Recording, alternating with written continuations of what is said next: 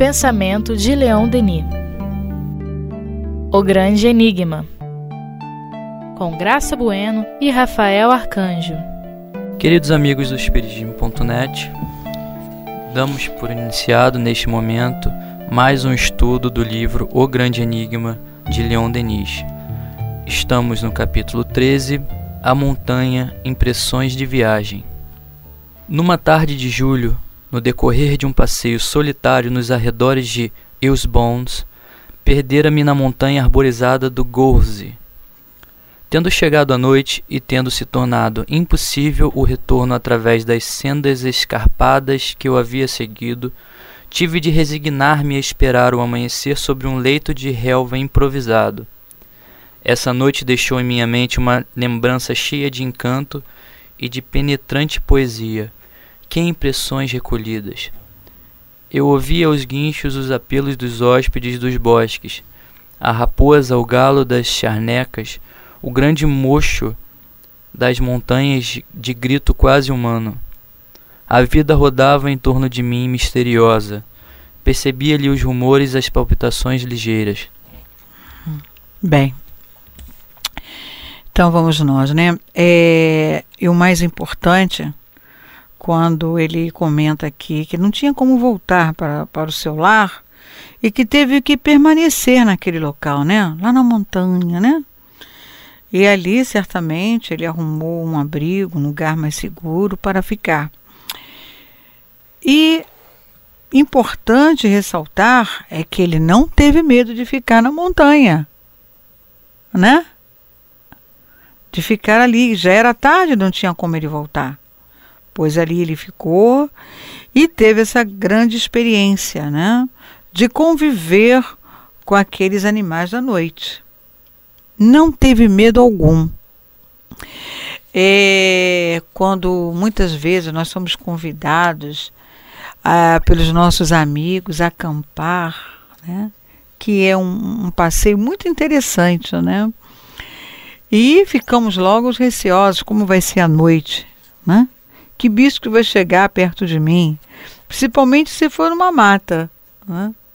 E na praia também temos medo, que na praia, na areia, tem alguns animaizinhos, não tem? Né?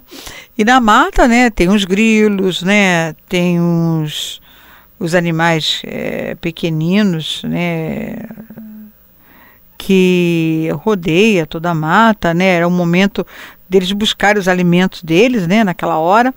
E nós teríamos medo. Eu, no meu caso, eu teria medo, porque eu nunca acampei, né? Mas a coragem dele permanecer, né, naquele local e aguardar o amanhecer sobre o leito da relva improvisado. E o mais interessante é que ele pôde, na verdade, recolher todas essas impressões, né? É, todo o som que ia chegando ao, de, ao seu derredor. Né? E ele fala que isso é poético. Se observarmos também é, a noite, quando ela vai chegando, né, primeiro vem o entardecer, os pássaros já começam a cantar no nosso dia a dia, ao passar pelas árvores, a gente escuta aquele som, mas nós estamos tão preocupados com a nossa volta, como é que vai ser, como vou me retornar, e que transporte eu vou pegar, que esquecemos de observar. Nas nossas cidades, por onde a gente passa, sempre existe árvores. E nessas árvores possuem ninhos. E nesse ninho estão lá os passarinhos, né? E esses passarinhos, um determinado horário certo que tem para eles cantarem. E começa lá pelas quatro e meia, cinco horas, já começa, né? A cantarem, né? Dar aquele som, né? Anunciando o anoitecer. Então precisamos mais prestar atenção, né? A vida ao nosso derredor, né? O que está acontecendo, né? O que esses passos estão querendo nos dizer. Então a natureza constantemente está conversando com nós está ah, sempre na nossa presença, chamando a nossa atenção e nós passamos e vamos embora e não damos a importância. Precisamos observar isso, né? Porque estar com a natureza, observar a natureza, é trazer Deus para a nossa vida. E aí, no momento que poderia para muitos parecer ruim, né, no qual ele foi impossibilitado de voltar para o seu lar, teve que se resignar em esperar o amanhecer. E aí a gente vê é, as impressões, né? A gente vê é, que ele percebeu o melhor da situação e aproveitou para observar a natureza, né? Uhum. Isso é muito a beleza legal. da natureza. Numa touceira, a alguma distância, uma iluminação estranha chama minha atenção. Aproximo-me. Era uma assembléia de vagalumes. Suas pequenas lanternas verdes constelam as sarças, enquanto que no céu outras luminárias mais poderosas resplandecem acima de minha cabeça. Pude seguir com os olhos durante esta noite todo o desfile do exército celeste. Depois, com a marcha imponente das estrelas, o surgimento da lua, cuja claridade trêmula desliza através da folhagem e vem brincar entre os musgos e os fetos. Nenhum pensamento de temor perturba minha alma. Sinto-me cercado de protetores invisíveis, invadido por uma espécie de beatitude inexprimível. É, vou dar uma paradinha aí. É, olha que coisa interessante, né? Eu já tinha falado antes, né? Ele não sentiu, não teve receio, não teve medo, né? Observou as pequenas lanternas, né? Dos vagalumes e foi é, é, observando é, tudo que estava em sua volta, aonde a sua visão alcançava, né? E ainda observou as estrelas, o luar. Quando ele fala desse luar, das estrelas, né?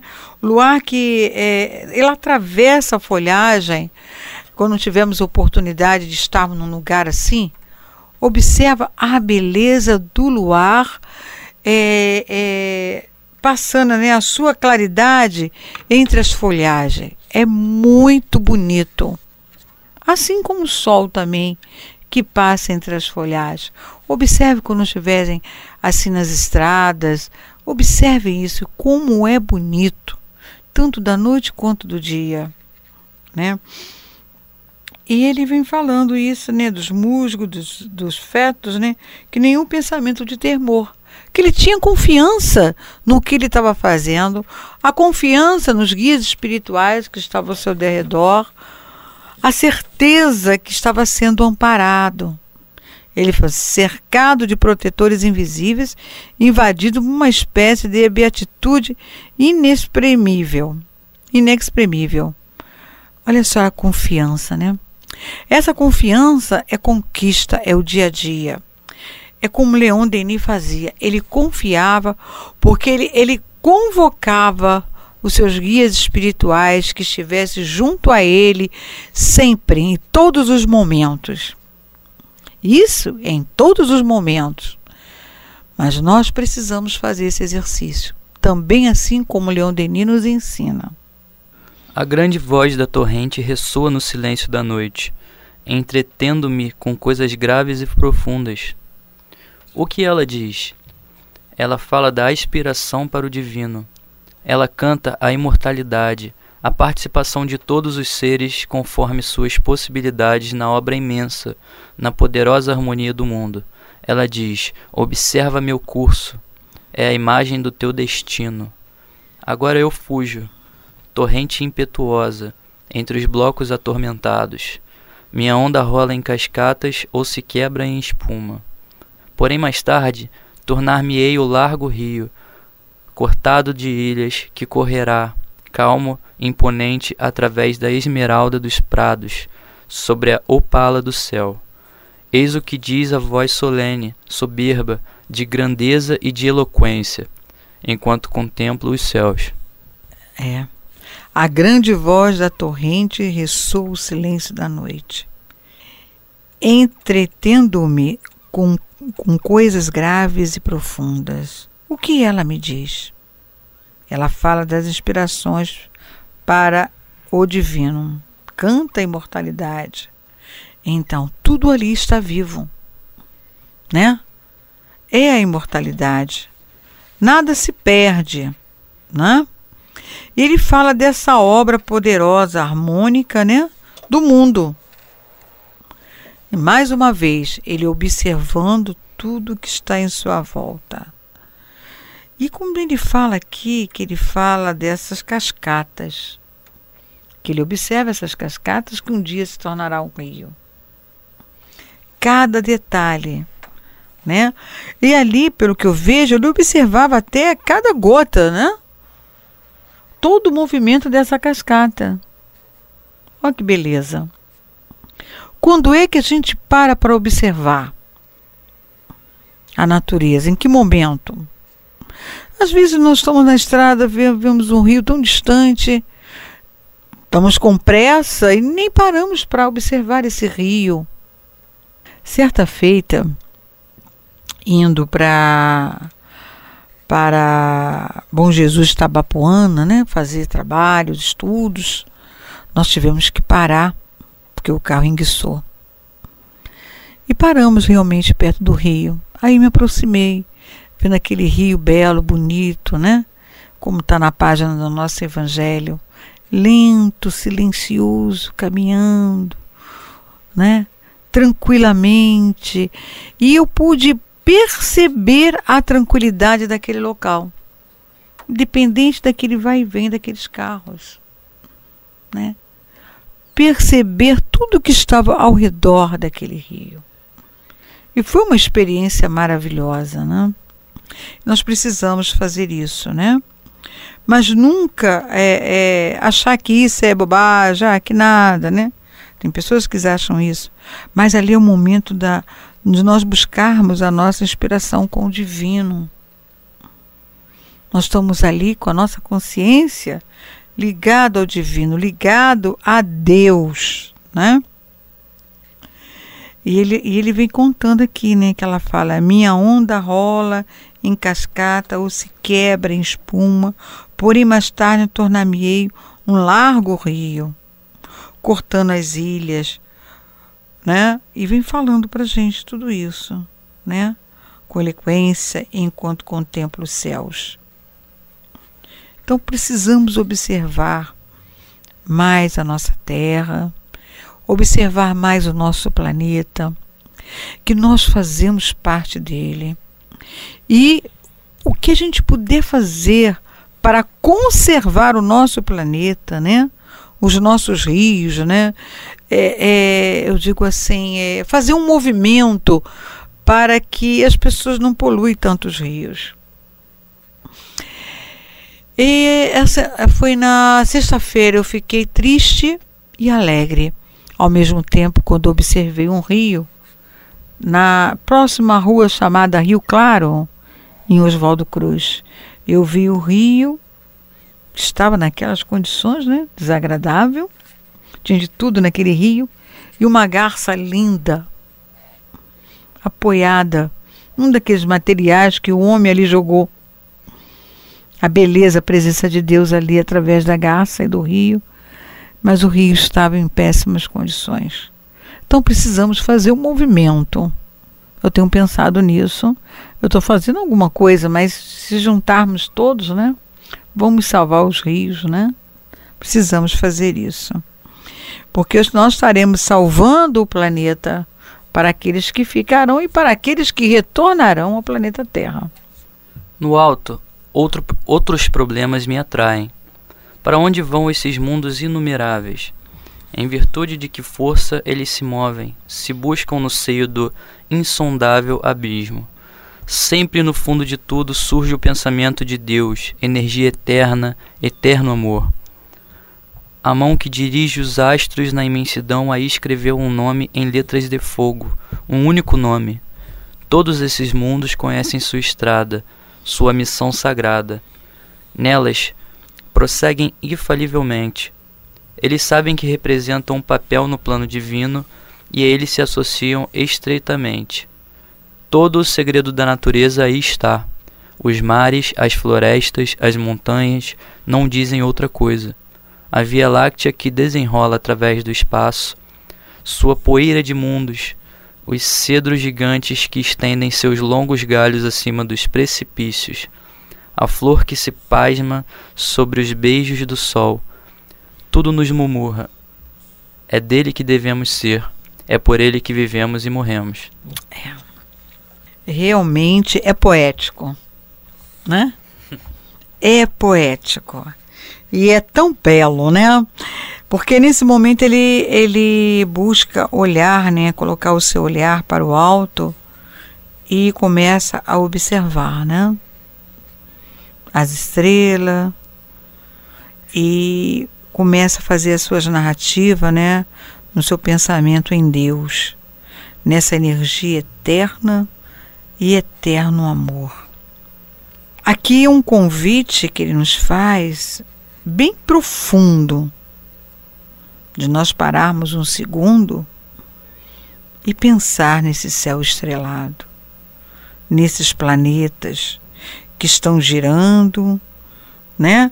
Fazendo a sua trajetória, a sua missão sagrada através da lei, da lei de Deus. Essa lei que está em nós. Então, quando nós começamos a fazer essa viagem, pensando em Deus, pensando nesse planeta, que nós somos herdeiros disso tudo que me pertence. E se me pertence, eu preciso cuidar. Eu preciso observar mais o que está acontecendo na minha casa, né? Porque o universo é meu lar. Correto? Se sou herdeira da natureza, de tudo que ele criou, que ele é meu pai, é minha herança, eu preciso cuidar. O dia que o homem, o cientista, olhar o universo dessa forma, como herdeiro de Deus, ele vai olhar para a Terra, para esse planeta, de forma bem diferente. De uma forma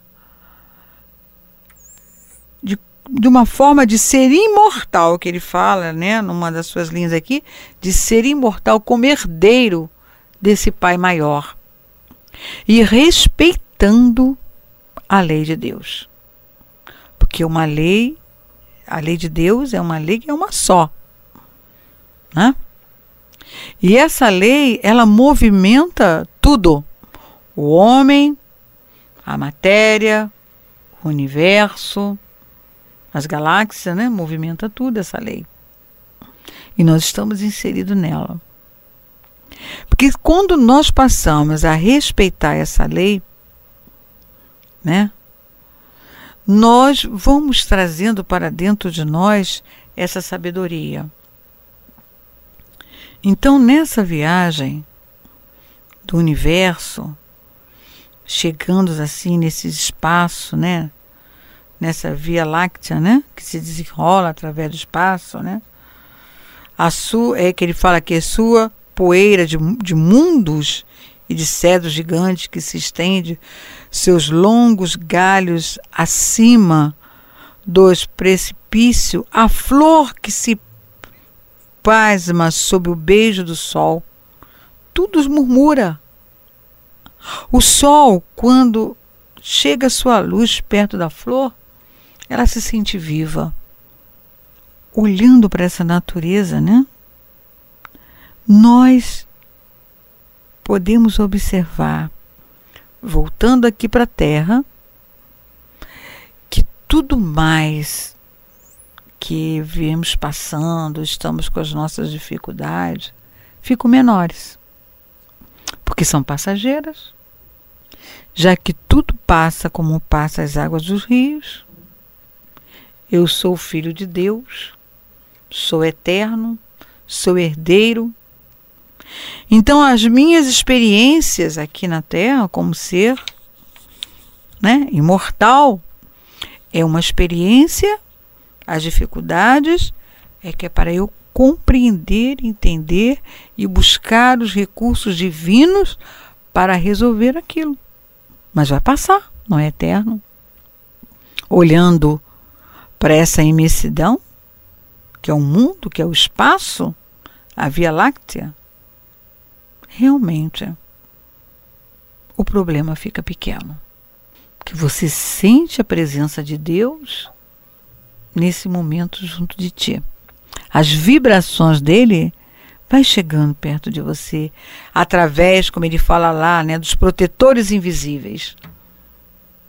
Eu estou aqui, você não está sozinho, né? E é belíssimo quando ele fala aqui dessa flor que se pasma sobre o beijo do sol, tudo nos murmura. E é dele que devemos ser, e por ele vivemos e morreremos. Muito belo, né? Então vamos pensar nisso, né? Vamos trazer Deus para a nossa vida. Sim, é ali o santuário onde a alma se abre e desabrocha para a visão do grande céu e de Deus, que nele criou a ordem e a sublime beleza. É ali o templo da religião eterna e viva, cuja lei inelutável está escrita na fronte das noites estreladas e nas profundezas da consciência humana. Então, é, a nossa casa acabou de, de fazer um livro do livro da Luzia Matias, Consciência e Sentido Íntimo. Já está à venda na nossa livraria. E ali fala dessa consciência, né? Leon Denis conversa conosco. Nós fizemos um encontro sobre consciência e sentido íntimo que fala de Deus na nossa consciência. É mais um convite que ele fala aqui para gente, olha só. Onde a alma se abre, desabrocha para uma visão do grande céu e de Deus, que nele criou a ordem, a sublime beleza. Se Deus criou a ordem, a sublime, a beleza, por que ainda eu vivo nessa desorganização? Temos que parar para pensar. Porque o que eu estou vivendo na desorganização é que não está de acordo com a lei. Né? Não estando de desacordo com a lei, não está dentro da lei, o que eu faço? Não me organizo, eu trago sofrimento aonde eu estiver. Porque eu posso até sair de férias, mas as preocupações a gente carrega, não adianta deixar aqui. Então nós precisamos é, focar nessa questão de ser assim como ele fala, né? Nos modificar, nos transformar. O convite é esse.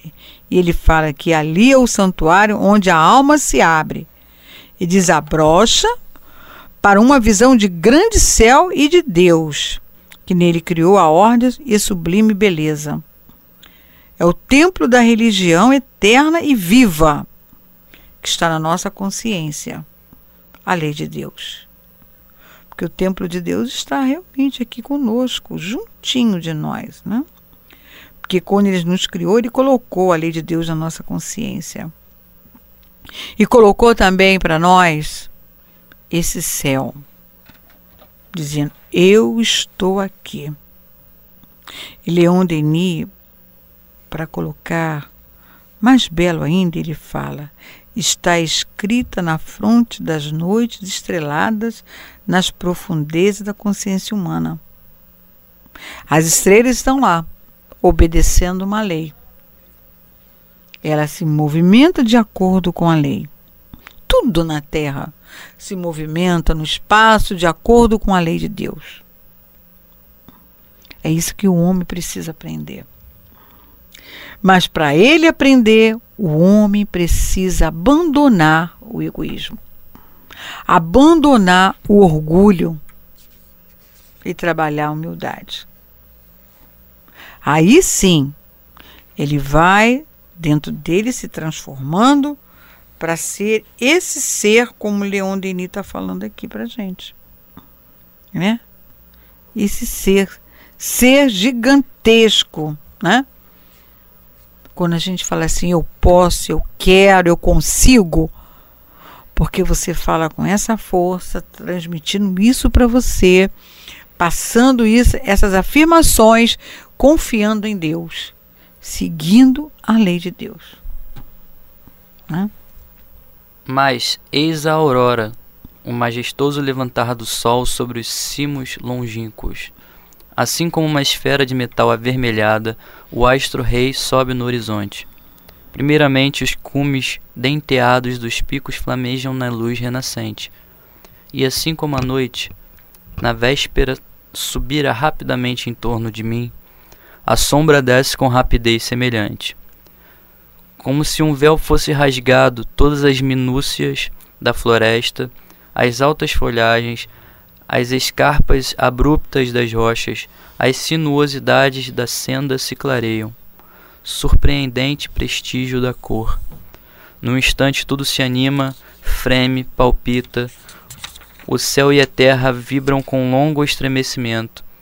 Acima da garganta estreita onde canta a torrente, a silhueta negra do pico de Ossal desenha-se nitidamente. E retomo o caminho do hotel, bem dizendo as circunstâncias que me haviam permitido gozar tais espetáculos. E aí, o majestoso levantar do sol sobre os cimos longínquos, assim como a esfera de metal vermelha. Ele está, é, é, como é que se diz, homenageando esse sol, né? Esse sol lindo, maravilhoso, que aí ele chama de rei sobre no horizonte. Primeiramente nos cumes denteados dos picos. São os pincos, né? Bem. São altíssimos, né? Flameja a luz renascente, assim como a noite. Na véspera subira rapidamente em torno de mim. Porque ele conta, né, que ele está narrando aqui que o sol surgiu, que ele passou a noite, né? que quando ele passou a noite, né, tudo foi é, é, se apagando lentamente. E ao amanhecer surge esse sol, né, brilhante em torno de si. A luz renascente, assim como a noite na véspera, né, que ele estava lá, subira rapidamente em torno de mim. Ele diz que, é, que é, o sol foi chegando e a noite também foi chegando sobre ele, né? Nele, a sombra desce rapidamente e sublime, como se o véu fosse rasgando todas as minúcias desta floresta, as altas fo as altas folhagens, as escarpas abruptas das rochas. Aí ele vai narrando assim, né? Sendo-se que clareiam, surpreende o prestígio da cor. Então, com o sol, tudo se anima, freme e palpita. Tem vida, né? Vibra onde canta a torrente. Então devemos procurar aqui na internet o pico de Ossai, né? Ossal. Desdenha-se nitidamente e retoma o caminho para o hotel. Aí ele retorna o caminho para o hotel.